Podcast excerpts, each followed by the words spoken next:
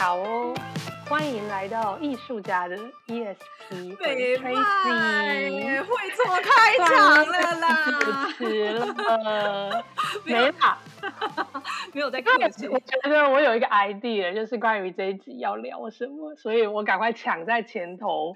你还没讲话，开口我就蒙着头冲出来讲，非常好，最欣赏这样子的骨气。我觉得我们这集可以来聊冥想啦。好，好啊，就是说冥想是什么啊？或者是我们有没有什么冥想的技巧，或是冥想的会遇到的，刚开始冥想会遇到的问题，然后冥想跟催眠有没有不同？这个是我一个朋友最近一直在想要跟我聊的一个话题。我曾经写过一出戏，有一个台词。我好像有跟你分享过，是就是那出戏叫《十味人生》，然后可能在十十十一二年前写的这样。然后呢，里面有一句台词啊，就是那个有一个男朋友，有一个男生叫宅宅，就是一个宅男。然后他女朋友要跟他分手，然后他女朋友跟他分手，就送他一个分手礼物，就是去找一个塔罗师占卜，然后去寻找自己的人生方向，因为他女朋友觉得他一点方向感都没有。然后呢，他就在跟塔罗、嗯、塔罗斯聊天的过程当中，他就说：“啊，我女朋友每天都叫我冥想啊，冥想什么？冥想光啊，眼睛闭 闭在眼睛闭起来就是一片黑黑的，哪里来的光？” 然后、嗯、这个台词不是我们凭空想的，这个台词是曾经有人这样对我们说过。嗯，所以你刚刚在讲说要怎么样冥想，就是我想要第一个就是提出来说，对，对，那要怎么冥想？因为有些人说冥想啊，把就可以可以啊，或者上面都看不啊，对。真的，一开始都会有这种问题啊，就是大家在那边讲那么多，什么又有光，又有金字塔，又有一个光的什么球，又有什么紫色火焰，很多，大家感觉都就是这个五彩缤纷的。对啊，但是其实闭上眼睛就什么没有啊，就黑黑的哦。而且还有人说，不是冥想是就是不能想嘛，就是对，这也是我那个朋友在问的，他就问我说。嗯奇怪，冥想到底要不要想啊？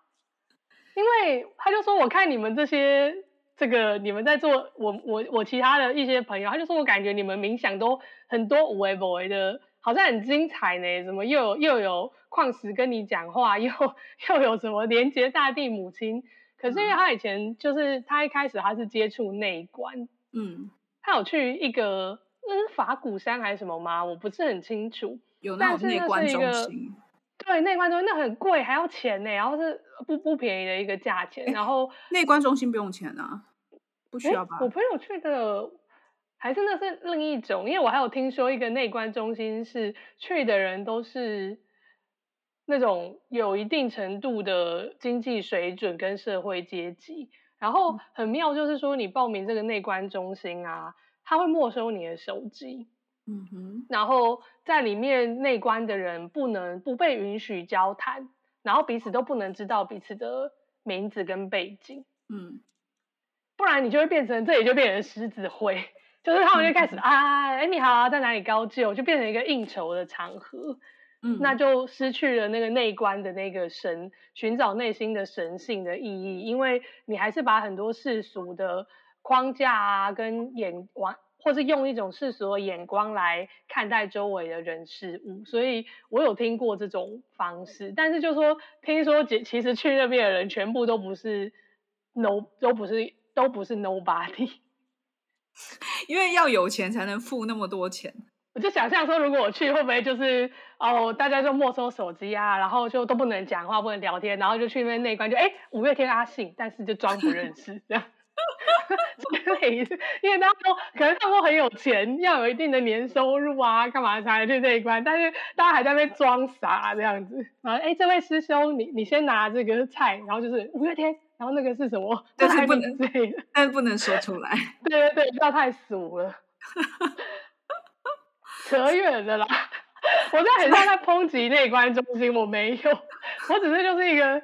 因为我完全没办法参加，我连那个中心叫什么名字都不知道，而且你知道都市传说传一传就是会越来越可疑，可能我这个也是道听途说，但是我朋友参加的应该不是那一种，他好像就是比较佛教一点，或是法鼓山、佛光山这种的，OK，然后他就跟我说，他的内观老师在讲的是说，内观追求的是要摒弃一切杂念，嗯，你要追求一种非常干净的。你在内观的时候，你也是一个冥想，可是你的冥想是空的，然后他就一直在想空的，空的。啊空啊，就一直都有东西来啊空的，想空的不就是你有在想？对，我不知道，当时我没有跟他辩论或怎样，我只是说，哎、欸，对，那，因为他就问我说，所以冥想到底要不要想这样子？那你觉得冥想到底要不要想？我那个时候回答他啦，我是跟他说，我觉得那是一个过程，嗯，就是说，我觉得因为。他有点像催眠好了，因为我我问我的朋友是一个催眠师，嗯，那这个催眠师朋友他他其实还有另一个问题，就是他觉得为什么你们的冥想都想很多五四三，而且这些五四三讲难听一点，在很多人眼中都叫做你自己幻想出来的，嗯，什么大地母亲、紫色火焰、有大天使。来到你旁边，嗯、你没办法验证嘛？对，还有独角兽这样，你的力量动物萨满有没有精灵？然后什么什么什么跟什么？嗯，这就是一个神奇宝贝大图鉴啦。哎、欸，我觉得是 good idea。然后搞不好我们还可以投票，谁被想的比较多？对，被点台这样子。对。所以他其实就是有一点疑惑，是因为他有催眠的背景。那他听到我们做这些事情，他就会觉得说，这听起来很像催眠吧？就是你自己，因为比如说我带领冥想，我就会说，哦，想象你现在连接大地母亲，那不就很像催眠师跟你讲，想象你回到你童年最难过的经验，然后你看到你的内在小孩，抱他一下。就都是你自己，好像是一种设计出来的一种想象的旅程。对，而且如果你遇到那种非常非常理性的人，或者是非常视觉化人，他你刚那一整段话，他说想象你连接到大地母亲，哎呀，大地母亲长怎样？我要怎么想？他他他有照片吗？然后想象一下，连 接到你内在小孩，抱他一下，或是想象你连接到你曾经受过伤，不要那个很痛苦的事情，才不要再想。对啊，这个所以他就问我说：“为什么你们的冥想跟催眠这么像？而且他认识的冥想是什么都不要想，所以他就有一点点，他的意思其实有一点点在说，你们这个其实就是催眠吧，这样子。哦、那那请问冥想跟催眠差别在哪？嗯，对。那你怎么回答？我其实就是跟他说说。”我对于我而言，我觉得催眠跟冥想，我我不觉得有很大的差异，我觉得只是系统语言的不同。因为催眠它也有比较心理学，其实就像冥想有很多流派嘛，也有这种大天使无为不为的。可是如果你看 Netflix 的冥想正念指南，就是那种比较讲求正念的，他就不会讲这些好像神神鬼鬼的东西啊，他不会跟你讲你们灵魂高我，因为他比较是像是那种。商业精英要追求的，或者贾博斯他会去印度禅修，嗯、有没有？嗯，就没有这些大天使独角兽在那里面了。嗯，那催眠也是一样，催眠有这种好像看你前世今生，哇，你以前是公主，我以前是王子，但他也有那种很心理学的流派的催眠，真的好像还甚至还带一个看你的脑波怎么样。嗯，所以我觉得，我觉得冥想跟催眠，我会觉得。我觉得差异不大，或者说那是很灰色，可能他们中间也有很大的那个交集点存在。可是我去辨识这是冥想还催眠，我其实是辨识他用什么样的语言。嗯，因为比如说内在小孩，我就会觉得说，哦，他好像蛮接近催眠的，冥想也可以，但可能就共用。嗯，但如果是紫色火焰或是什么，你冥想圣泽曼大师。大天使，我就会觉得说，哦，这好像不是催眠，因为我没有接触到催眠师用这个词跟我讲过任何事。嗯，我我比较，我都会比较结果导向，就是其实我在乎的是你，你，你，你最最终你要什么？就是说，如果你是、嗯、呃要疗愈，比如说你一直发现你有呃不断不断重复发生的事情，那你想要找到这件事情的根源，那我想哦，催眠是一个方式嘛，就帮助你回到事情发生的最初，或是那个感、哦、感觉的最起点，然后去重新辨识那个感觉。嗯、呃，当你。当它被辨识出来之后，其实它那个感觉就会开始消融，因为其实我们的身体会记住很多的感觉。那有时候有一些痛苦的感觉，我们会很害怕，我们会不敢去接受，所以你就会把它封印起来，或是你会把它藏起来，好像藏在更里面。那它藏在身体里面，它就会吸引类似的事情再度发生。所以它只是一次一次的在召唤你，它需要你看见它。那有时候这个过程你可以用催眠的方式，那有一些人他可能透过自己的冥想，或者是他不管他观想什么，他就观想说有个人走进来，伸手到他的那个身体里面把那个东西拿走，都可以。就总之这个东西如果有帮助到你，那而且帮助到你你想要完成的的愿望，那我觉得都都不错。就是哦，对，它是一个我对我来说是个工具，但是如果你要讨论想或不想，我会更 prefer 去用静心取代冥想，因为其实你英文 meditation meditate 就是深沉思嘛，就是很深很深的静默跟跟跟内在的智慧去去做一个连接，就是去汲取很多你。潜意识里面或更深层里面，你没有想过的这个洞见，那它必须要你定心、静心，就是你的心要定。可是它的定不是你压抑的定，因为你压抑的定还是会像火山一样爆发。那所以有一些压住他，叫他不要想，那可能就是压抑的定。对对，而且而且我们常常大脑不是大大脑，其实会对于文字上会有个反抗，就像你对小朋友如果有。带领小朋友的经验，你会发现说不要讲话，嗯、呃，同学就会越来越大声。哦、那你跟他说坐下，呃，大家就会莫名其妙被被被植入植入什么，大家就坐下。可是你如果说不要乱跑，啊，他就会跑。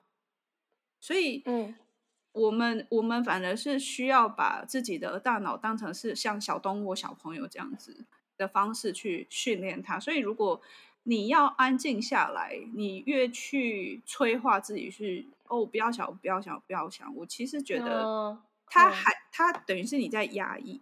可是那个哦，我觉得你这个比喻好好哦，就是说你要小朋友不要讲话，你有可能是就会跟他讲不要讲话，但你也可以跟他说，哎，小朋友，我们现在想象就是教室里面有一只在睡觉的猫头鹰，那我们就是要小心不要。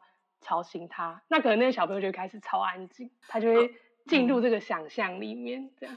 但是我通常遇到小孩就会说，哪里在哪里？没有啊。对，那种就是无法被催眠的人。好，我我可以用就是带过去带一些亲子工作坊的经验分享，就是说，其实嗯，比如说你刚刚讲，你要你的目的其实要小朋友干嘛？安静，对不对？对。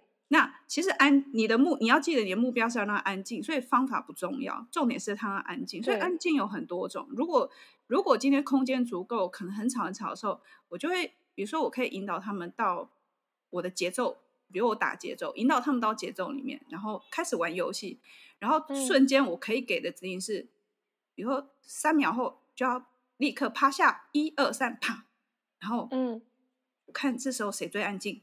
安静这两个字植植入了他的头脑的时候，大家就会比赛，我最安静，你就达到你的目的。嗯、对。那如果是冥想里面的想呢？就像你说的，meditation 是一种很深层的连接内在智慧的思考，算是吗？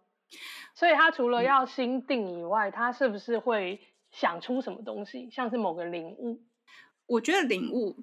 你你刚刚用“领悟”这两个字很好，请问领悟是你想出来吗？不是，领悟领悟它是它是你在一连串的探索、质疑、窥见之后产生的结果，它不是你想出来，就是你会去想它，那就表示你已经知道，你去想着它，但是它就像是你从来没有发现的一个结论，就是哦哦，原来如此。可是这个原来如此，嗯、它有可能，你可以说它凭空掉下来，也可也也可以是你过去的经验，你正在思索的过程，外加外面的触媒转化成为，其实藏在你更深层的潜更或是你说更庞大的这个能量场里面，它此时此刻需要让你知道的一扇窗。他就是打开这一扇窗，嗯、可是这一扇窗你要打开，你没有给他空间，他就是不会来。他在门口一直徘徊，嗯、你没有打开，他就是进不来。但有时候那种内在的知晓，也不是，也不是语语言的，他有时候是一个一秒钟，你突然顿悟了一个道理，就那么零点零一秒，你就懂了。是，可是你要把它解释出来，你可能要花三十分钟的篇幅去解释这个来龙去脉，嗯、所以。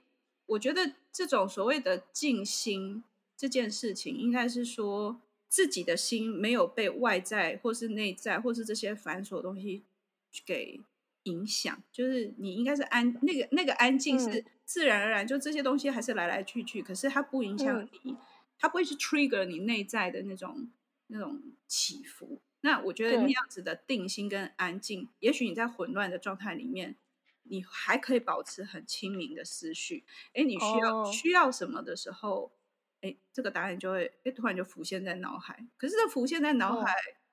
你要怎么说呢？就是有时候你真的是你也说出来的时候，你才知道说，哎，我怎么会知道这件事情？我怎么会知道这个道理？Oh. 或是你在解牌的时候。你看着这个牌，难道你不会说，哎，越越说你越知道？嗯，我会，我超会这样的。是，所以因为你在开始开口或是要写的时候，因为我真的感觉到是一个超模糊的感觉。是啊。但是当我想要把它诉诸语言或是文字的时候，哇靠，我怎么会写出这么一长串话？我自己都会觉得很意外。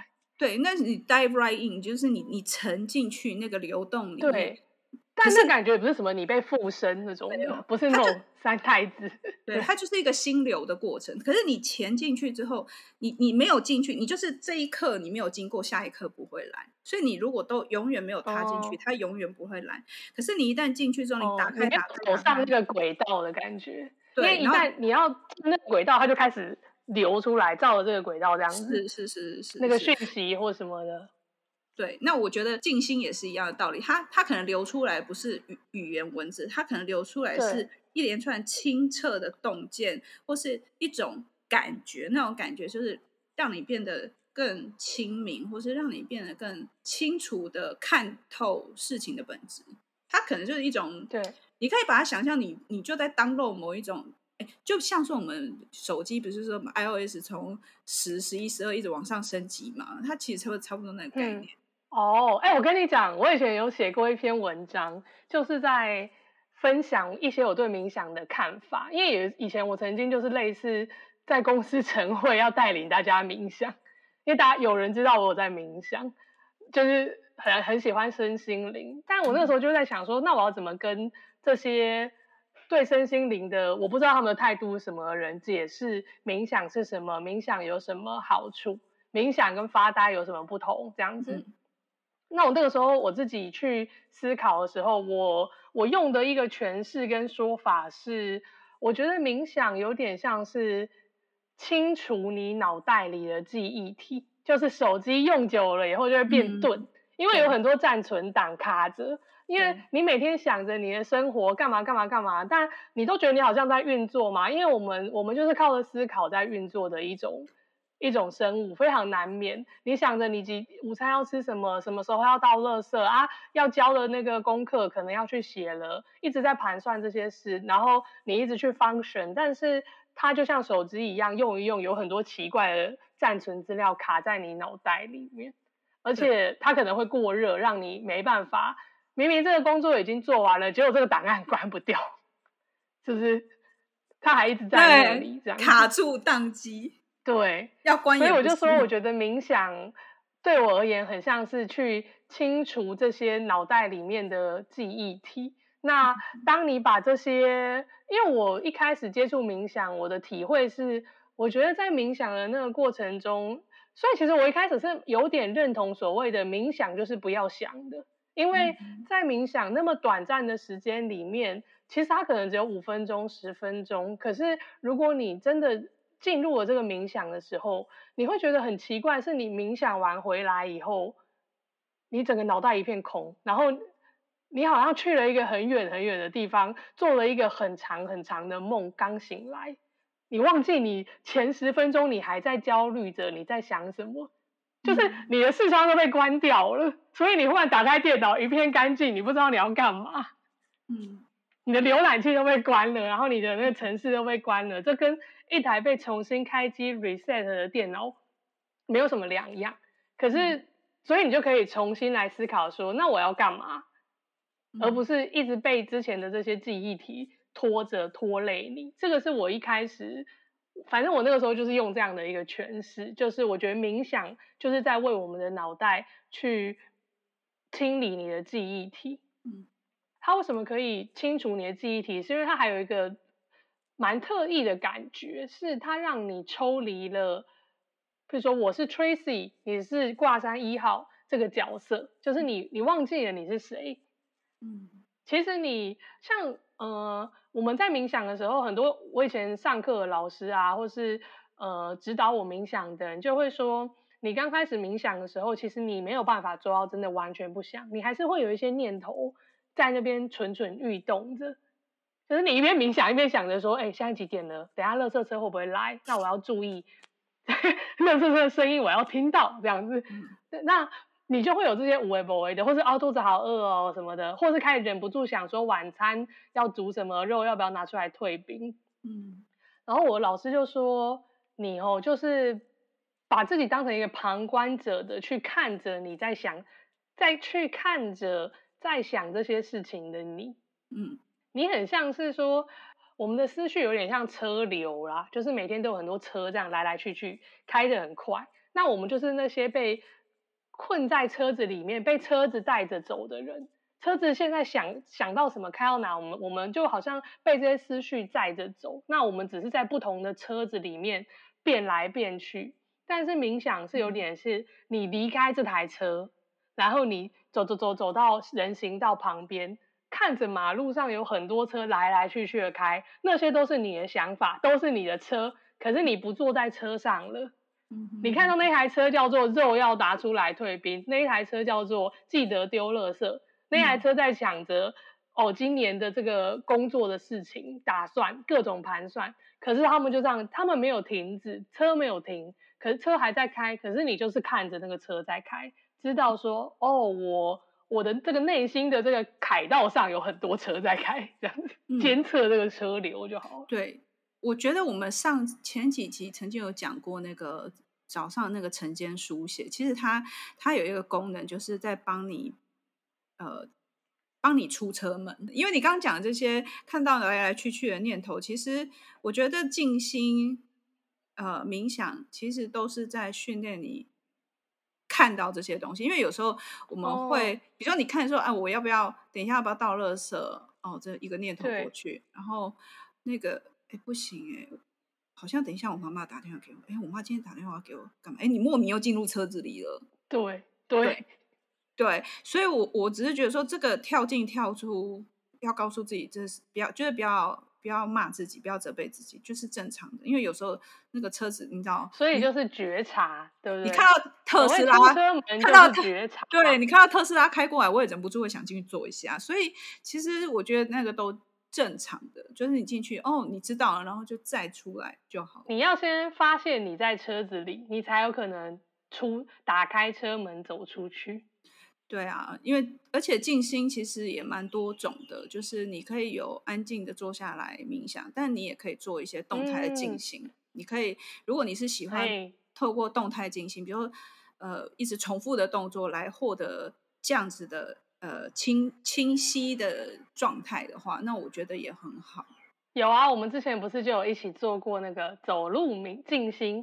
对，有机会如果我们有那个，就是一起做工作坊，其实走路。光是走路，我们可以走差不多三个小时，有各式各样的走路的方式去觉察身体。那其实很难呢，我觉得比静坐的那种冥想对我而言更难。看人喽，有一些人动态是比较容易，是真的每个人不一样哎，很不一样，而且人也会变哦，真的。